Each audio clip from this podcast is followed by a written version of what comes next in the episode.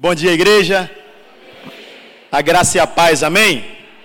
Que alegria estar com os irmãos nesta manhã, para podermos é, é, nos debruçarmos um pouco na palavra de Deus.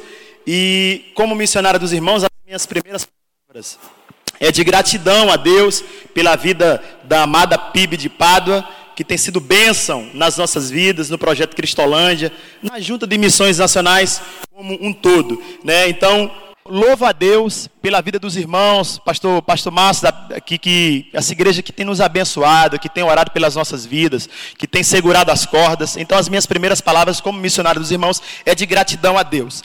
O pastor Fernando Brandão, ele tem dito que a, a Junta de Missões Nacionais, ela não tem projetos e não tem missionários. Quem tem projetos e quem tem missionários são as igrejas batistas do Brasil. Igreja Batista da, da Convenção Batista Brasileira. Então, somos missionários dos irmãos, e como missionário dos irmãos, a gente agradece a Deus. Eu tenho duas, dois comunicados é, para os irmãos. Dia 1 de dezembro, celebraremos o nosso aniversário e será em forma de jantar beneficente lá no restaurante Peixe Frito em Miracema. Os irmãos estão convidados. Eu estou, eu estou com alguns convites. Eu já até, já até entrei em contato, pastor Márcio, com o Lucas, que ele é um cara que pode mobilizar aqui nessa questão do, dos convites. O convite custa 50 reais um convite. Ser um jantar para duas pessoas, esse convite, é, com mais um refrigerante e a sobremesa. A outra, a outra é, é, informação é que eu trouxe camisas, pastor. Jesus transforma é, da junta amarela e preta, e temos da campanha também Movidos pela Graça. Vocês nos ofertam 25 reais e pegam a camisa. Amém? Bom, como o pastor Márcio falou, irmãos, meu nome é Maciel, eu sou natural da, de Petrolina, Pernambuco. Quem conhece aqui eu já ouviu falar de Petrolina, Pernambuco. Show de bola. Então, sou dessa cidade, sou da terrinha, nordestino.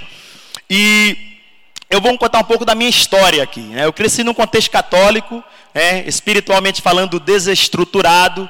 Toda a minha família, por parte de pai, eram envolvidos com drogas. Inclusive, eu tenho um primo meu aqui. Fui para Petrolina agora em agosto, pastor. E graças a Deus, Deus me deu o privilégio de trazer meu primo que estava usando drogas lá. E eu acredito de todo o meu coração que quando Deus olhou para minha família, ele teve uma ideia. Maciel é a ideia de Deus para resgatar a família dele. Então fui lá, consegui é, trazer o Pelé, trazer também a esposa dele com três filhos que estão lá no sonho de mãe. Então eu cresci nesse contexto. A maioria dos meus familiares, por parte de pai, eram envolvidos com drogas. Então eu comecei a usar droga muito cedo, na adolescência, com 12 anos de idade. Não cheguei a ver meu pai, porque quando eu tinha dois anos de idade, o meu pai abandonou minha mãe e daí em diante não vi mais. Não tenho lembranças dele. Eu tinha dois anos, era uma criança ainda.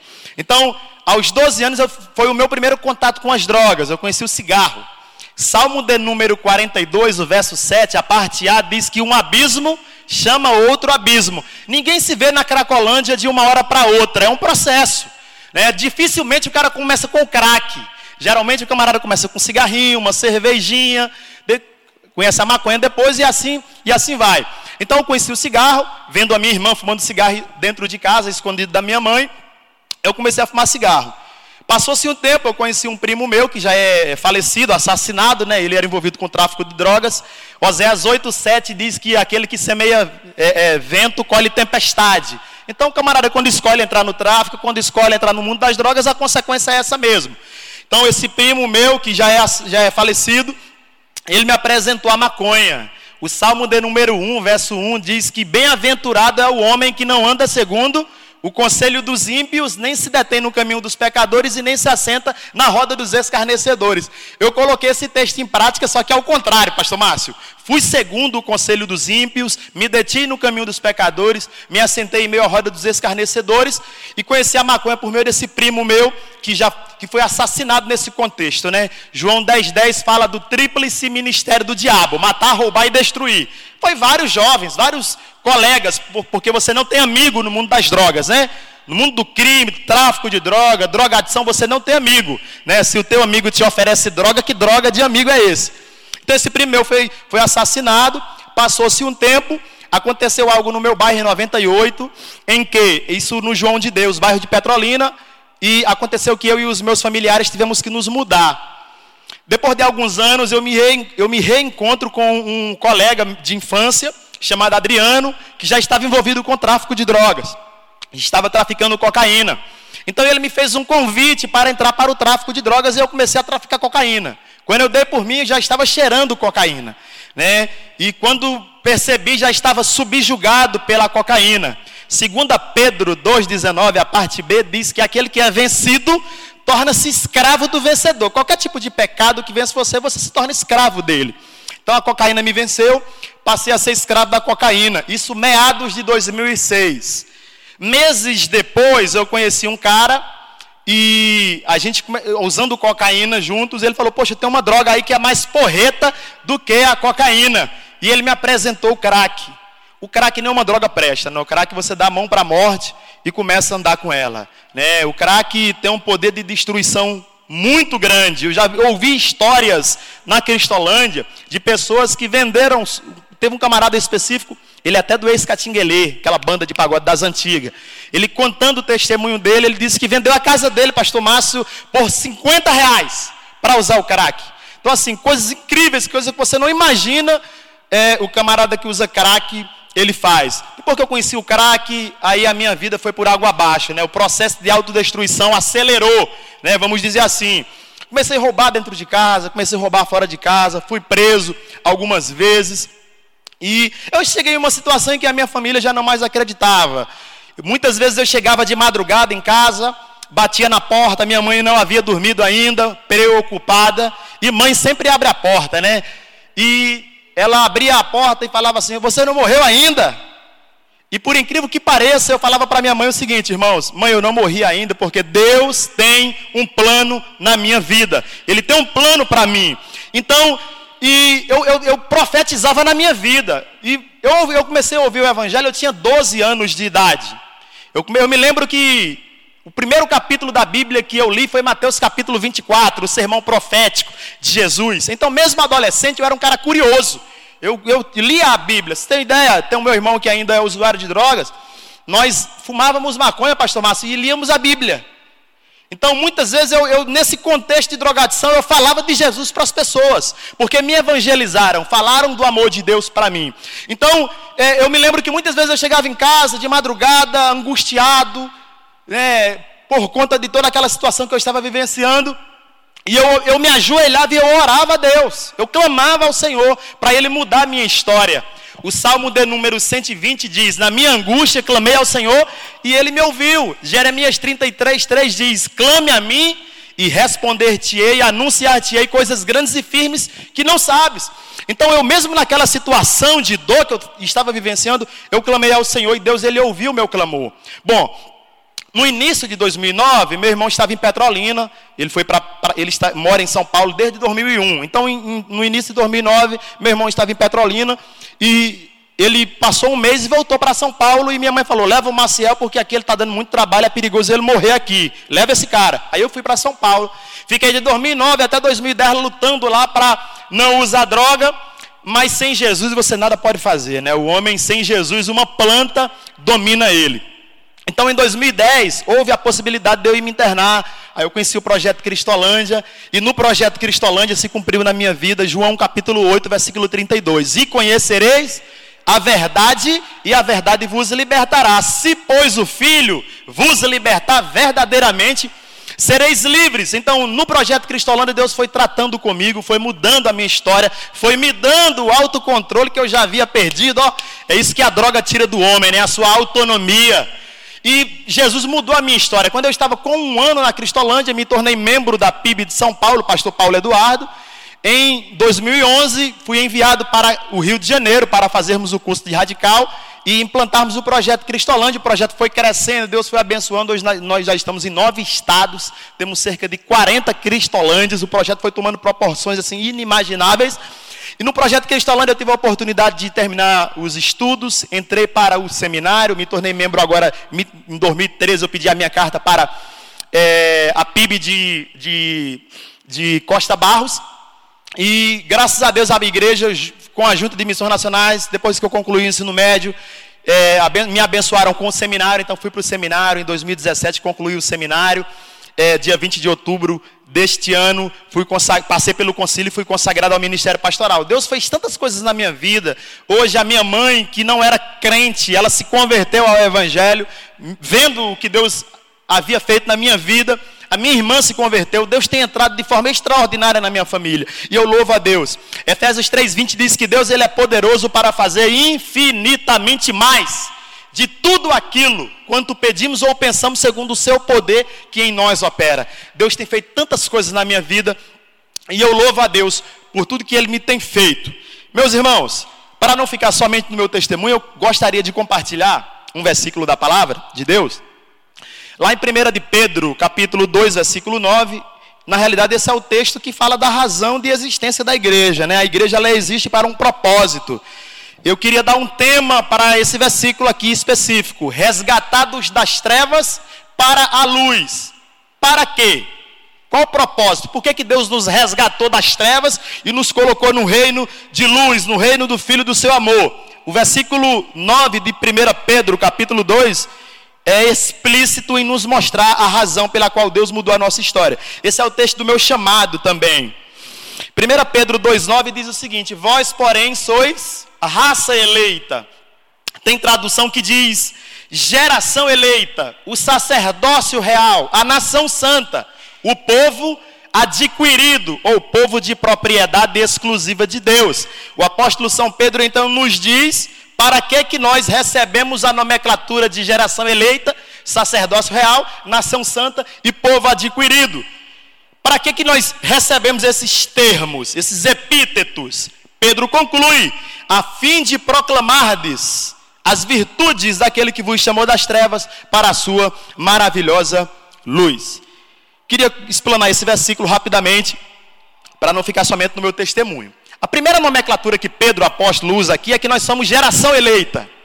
E é interessante pensar nessa temática da eleição, que quando nós elegemos alguém, dia 28 agora foi, teve eleição para governador e para presidente. Nós elegemos pessoas para uma missão, para um mandato. E nós, enquanto cidadãos, enquanto brasileiros, a gente elege e colocamos o que nas mãos dos políticos? Os recursos, para eles distribuírem de forma igualitária e abençoarem a sociedade. Né? Distribuírem para a saúde pública, segurança, saneamento e etc, etc, etc. Então nós elegemos e escolhemos para uma missão e colocamos todos os recursos nas mãos dos políticos para que eles desempenhem a, a, missão para a qual eles foram eleitos. Esse é o propósito da eleição. Quando Deus nos escolhe, Ele nos escolhe para uma missão, para um propósito. João capítulo de número 15, versículo 16, Jesus nos mostra a razão pela qual ele nos escolheu. Ele diz: Não fostes vós quem me escolhestes. Pelo contrário, eu é que vos escolhi a vós, vos designei para que vades e deis frutos, a fim de que o, vo o vosso fruto permaneça, para que tudo quanto pedirdes ao meu Pai em meu nome, Ele vos conceda. Ok, então Ele nos escolheu para darmos frutos. Essa é a razão pela qual o Senhor nos escolheu. E o interessante é que quando Deus nos escolhe para a missão de levar o Evangelho, de fazer o reino dele conhecido na terra, Ele não somente nos escolhe para cumprir a missão e nos lança no campo missionário, que é o mundo, com as mãos abanando, né? Sem nada. Não, Ele nos escolhe, Ele nos dá tudo aquilo que precisamos para cumprirmos a missão. O que é que Deus deu para a igreja para que a igreja cumprisse a missão? Ele deu o Espírito Santo, Atos 1,8. Mas recebereis poder ao descer sobre vós o Espírito Santo. Então ele nos dá do Espírito, e na capacidade, no poder do Espírito, a gente pode, com efetividade, cumprirmos a missão. Quando o pastor Fernando Brandão ele se perde lá na Cracolândia e Deus coloca no coração dele que, ele, que, que Deus queria alcançar aquele povo, a gente olha para aquela, aquela colônia e fala assim, pô, tirar, tirar alguém daqui é improvável, é impossível. É, poderão reviver esses ossos? A gente não crê. Porque na nossa capacidade nós não temos poder de mudar as pessoas. Mas o Espírito Santo tem poder, irmãos. O Espírito de Deus, ele muda a nossa história. Ele tem potencial para mudar a história de qualquer tipo de pessoa. Então Deus nos escolhe, nos dá do Espírito dele. Ele nos municia com tudo aquilo que precisamos para cumprir a missão nos dá do Espírito dele. Esta é a razão pela qual o Senhor nos escolheu. Então nós somos geração eleita. A gente sabe e eu tenho entendido que a produção da igreja, a frutificação do cristão, ela está condicionada ao relacionamento do cristão com Jesus. João capítulo 15, versículo 5: Eu sou a videira, vós os ramos, quem estiver em mim, eu nele, esse dará muito fruto. Então a frutificação da tua e da minha vida está condicionada ao nosso relacionamento com Jesus. Ok? Tem uma historinha do irmão que foi compartilhar com o pastor que ele estava completando 40 anos de convertido no Evangelho. Aí compartilhou com o pastor e o pastor, poxa, que benção, meu irmão, 40 anos servindo ao Senhor. E nesse diálogo entre os dois, o pastor questionou ele e falou: nesses 40 anos, quantas almas o irmão já ganhou para Jesus? Você foi caminho de Deus para quem? Você foi hospital de Deus na vida de quem? De quantos? Nesses 40 anos. Quem foi alcançado pela graça de Deus nesses 40 anos por intermédio de sua vida? E o pastor fazendo ele fazer aquela pensar, ele ficou triste, semblante do irmão caiu, e o pastor falou para ele assim: Meu filho, nesses 40 anos você não ganhou nenhuma alma para Jesus. Se eu fosse Deus, eu tiraria seus 40 anos e daria para outra pessoa. Você não fez nada nesses 40 anos, Deus nos escolheu para darmos frutos. Amém, meus irmãos? O que você produz, a frutificação da nossa vida, autentica que somos, se somos ou não discípulos de Jesus, João capítulo 15, versículo 8. Nisto é glorificado o meu Pai em que deis muito fruto, e assim sereis meus discípulos. O que comprova que você é um cristão autêntico, verdadeiro, é a sua frutificação. Mateus 7,20 diz que é pelo fruto que se conhece a árvore. A segunda nomenclatura que Pedro, apóstolo, usa aqui nos denominando é que nós somos sacerdócio real, serviço do Rei Jesus, do reino de Deus. Se formos resumir aqui, rapidamente aqui, a função principal do sacerdote era reconciliar o povo com Deus. Então eu, judeu, pecador, queria chegar a vé, eu tinha que passar pelo sacerdote. Oferecia, entregava a oferta do sacerdote que oferecia a Deus. O sacerdote era o cara que fazia o link entre o homem e Deus. Era o homem responsável por promover a reconciliação entre o homem pecador e o Deus Santo. Esse princípio do Antigo Testamento se aplica no Novo Testamento. E o interessante é que o ser sacerdote tem a ver com ser nova criatura. Você só pode ser representante de Deus na terra como sacerdote, como aquele que vai ser o caminho de Deus para que Deus alcance outros, ou para que o pecador chegue a Deus, terá necessariamente que trilhar você como caminho. Para que isso de fato e de verdade seja real, você precisa ser nascido de novo. Você precisa ser nova criatura para que você tenha o ministério da reconciliação.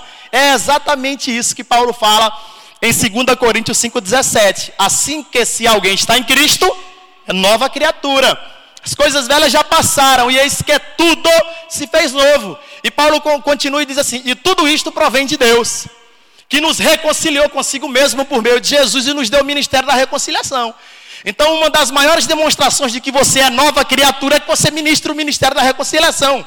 Você promove o ministério da reconciliação. Foi para isto que Deus nos escolheu. Somos caminho de Deus para que o pecador seja alcançado pela graça de Deus. Nós sabemos, irmãos, que a salvação ela não é pelas obras.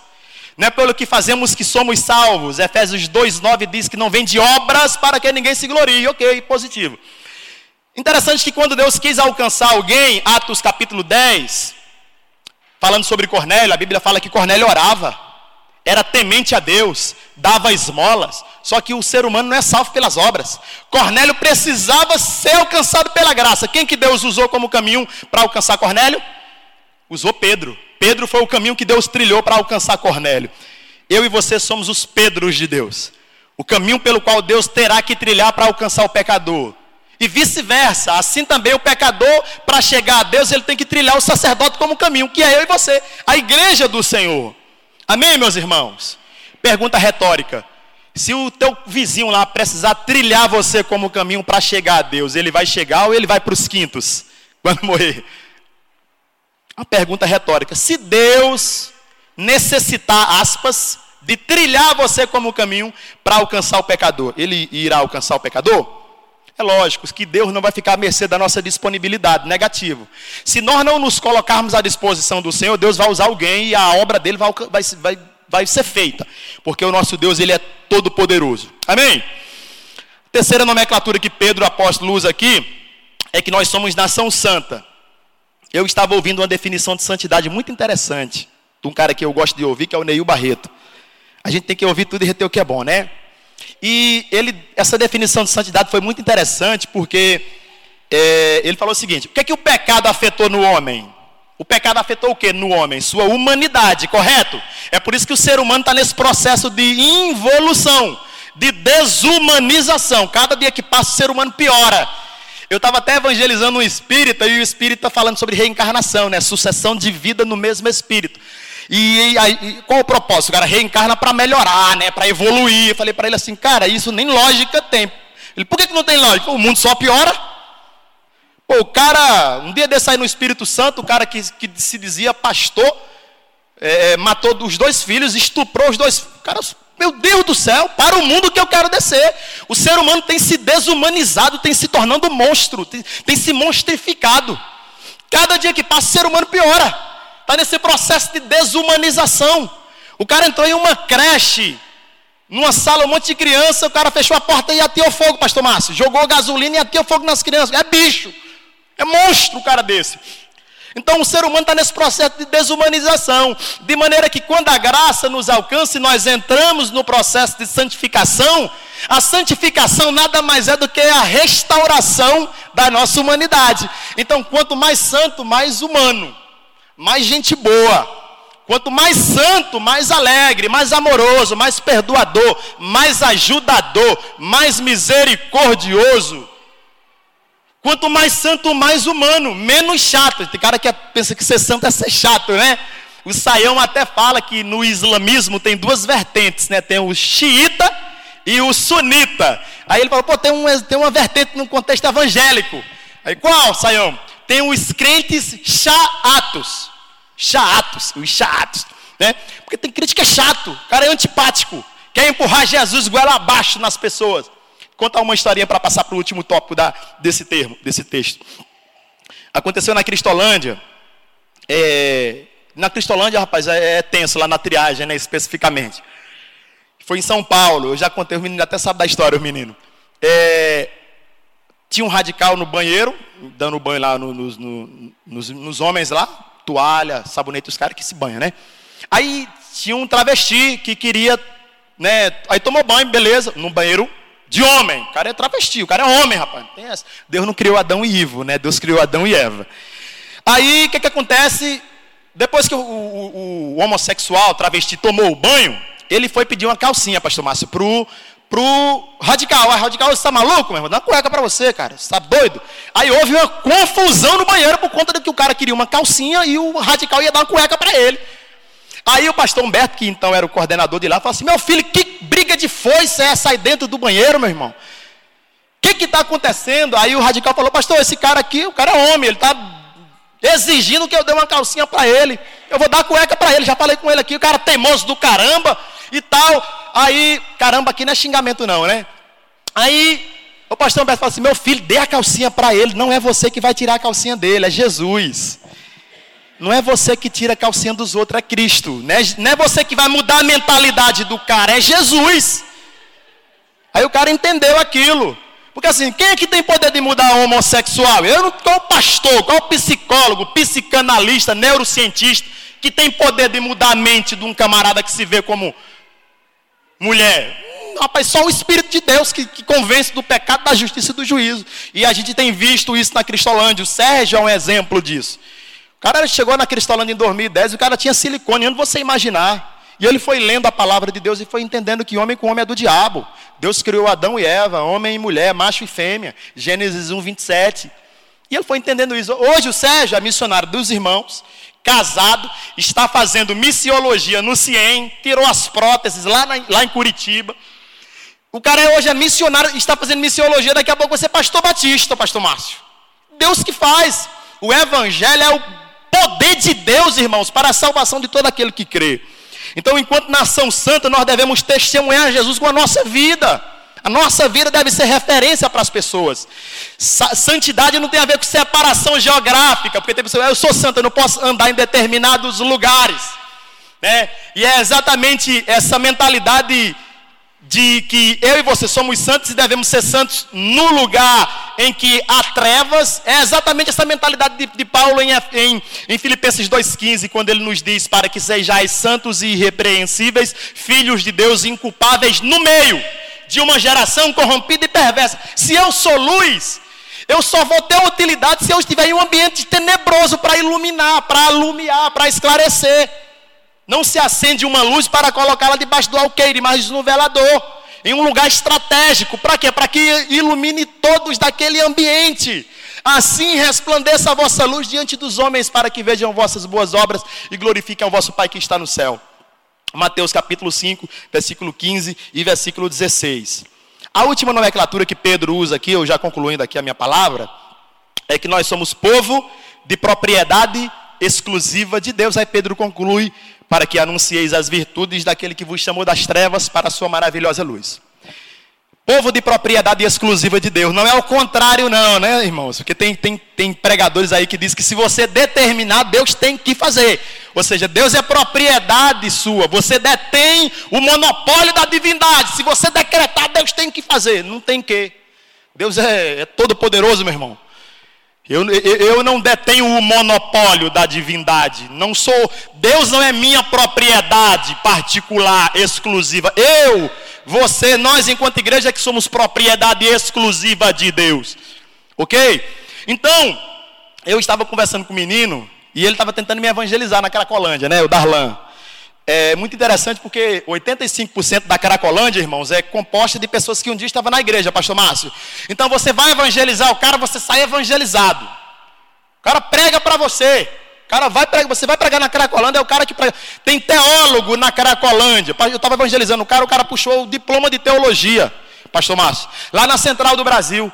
Rio de Janeiro, eu falei assim, meu filho, eu estou no seminário correndo atrás desse negócio aí, tu está com diploma de teologia aqui e tal. Aí cara teólogo na Cracolândia, engenheiro na Cracolândia. Mas assim, eu ia evangelizando o cara e ele falou assim: vocês cristãos têm o livre-arbítrio? Eu sou batista, né? Eu creio no livre-arbítrio, eu não sou calvinista nem presbiteriano. Creio no livre-arbítrio. É... Aí eu falei para ele, lógico, eu, eu creio no livre-arbítrio, o homem é livre.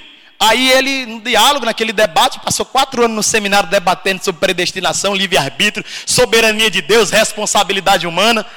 E se Lutero não resolveu, Calvino não resolveu, ninguém resolveu, até hoje está nesse debate no seminário, né? Se é Deus que escolhe, se o homem tem participação nesse negócio. Aí eu conversando com ele sobre livre-arbítrio, ele falou assim: Você tem um livre-arbítrio? Eu falei: Eu tenho, eu sou livre. Ele falou assim: O que é que você é de Jesus? Eu falei: sou servo. Ele falou: Pô, acabou a conversa aqui. acabou, por quê? Serve a mesma, é, é a mesma coisa que escravo, sinônimo de escravo. Então, você tem um livre-arbítrio? Eu falei: Putz, grilo não tenho um livre-arbítrio. Acabou o livre-arbítrio. Não sou mais livre. Eu sou servo. Ou você é servo ou você é livre. Ou você é escravo ou você tem, um, é, tem liberdade. E é exatamente esse pensamento que Paulo tem. Liberdade, na, e eu concluo, liberdade na perspectiva paulina é paradoxal. Em Gálatas 5,13, Paulo fala o seguinte: foi para a liberdade que Cristo nos libertou.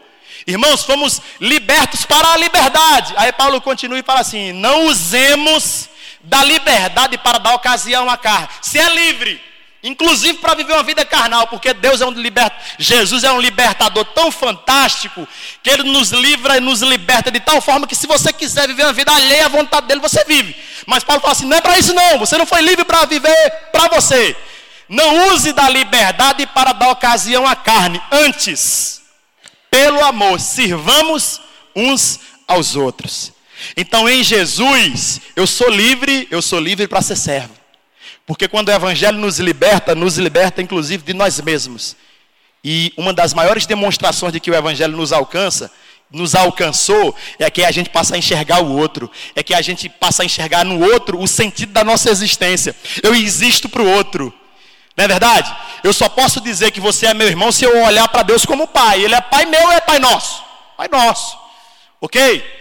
Eu só posso orar o pão nosso se eu, se eu olhar para o outro e entender que o outro está precisando de algo e eu tenho para abençoar a vida dele. Porque Deus não vai me dar pão só para mim. Deus dá pão para mim para você compartilharmos com o outro. Isso é o Evangelho, ele é Deus conosco. Ele se manifesta nessa coinonia, nessa unidade, onde estiverem dois ou três reunidos em meu nome, eu estou presente. Então ele nos liberta para servirmos uns aos outros. E as ciências humanas, irmãos, ela tem, ela, elas têm dito aí que o ser humano se realiza quando ele faz outros serem felizes. Você se realiza quando a sua vida dá sentido à existência de outra vida. Se você viver só para você, você vai morrer egoísta, frustrado. Porque você não se realiza enquanto ser humano vivendo sozinho, só para você. Não há sentido de existência nisso. Que Deus nos abençoe. Queria orar agora, passar a palavra para o pastor Márcio.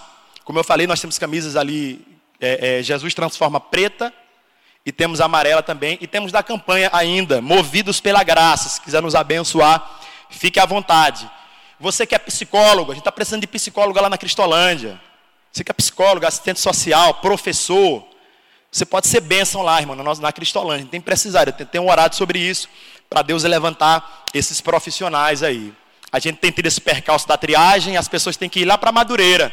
Eu creio que Deus pode levantar psicólogo, advogado aqui, médico aqui, professor aqui, assistentes sociais aqui, para a gente fazer a triagem aqui em, em Miracema, Pádua, para não ter, eh, ter essa questão dessa, do cara ter que ir lá no Rio de Janeiro para passar pela triagem.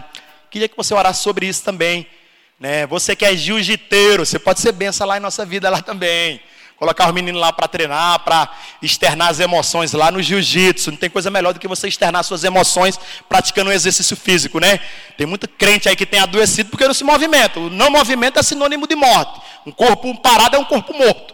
Então, o jiu-jitsu é benção. A gente vai alimentar aquela, aquela, aquela ideia lá que a gente trocou lá embaixo lá, mano. Deus nos abençoe. Curva sua cabeça, vamos orar. Deus, obrigado, porque Tu és todo poderoso. O Senhor poderia naturalmente fazer a tua obra sozinho, porque tu és todo poderoso, onipotente. Ó Deus, bem sei que tudo podes e nenhum dos teus planos podem ser frustrados. Ó Deus, e a gente louva o teu nome porque mesmo o Senhor não necessitando de nós, porque tu és todo poderoso, o Senhor nos convoca, então é privilégio para a gente podermos ser expansores do teu reino aqui na terra. Ó Deus, muito obrigado pelo privilégio que o Senhor nos tem dado de podermos servir ao Senhor, servindo os outros, porque só há uma maneira, ó Deus, de servirmos ao Senhor, é servindo o próximo. A tua palavra nos diz isso: tive fome, me deste de comer, sede, me deste de beber.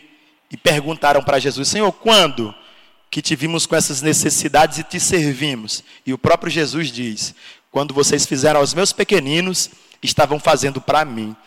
Então a gente sabe, ó Deus, que só há uma maneira de servirmos ao Senhor, é servindo o nosso próximo.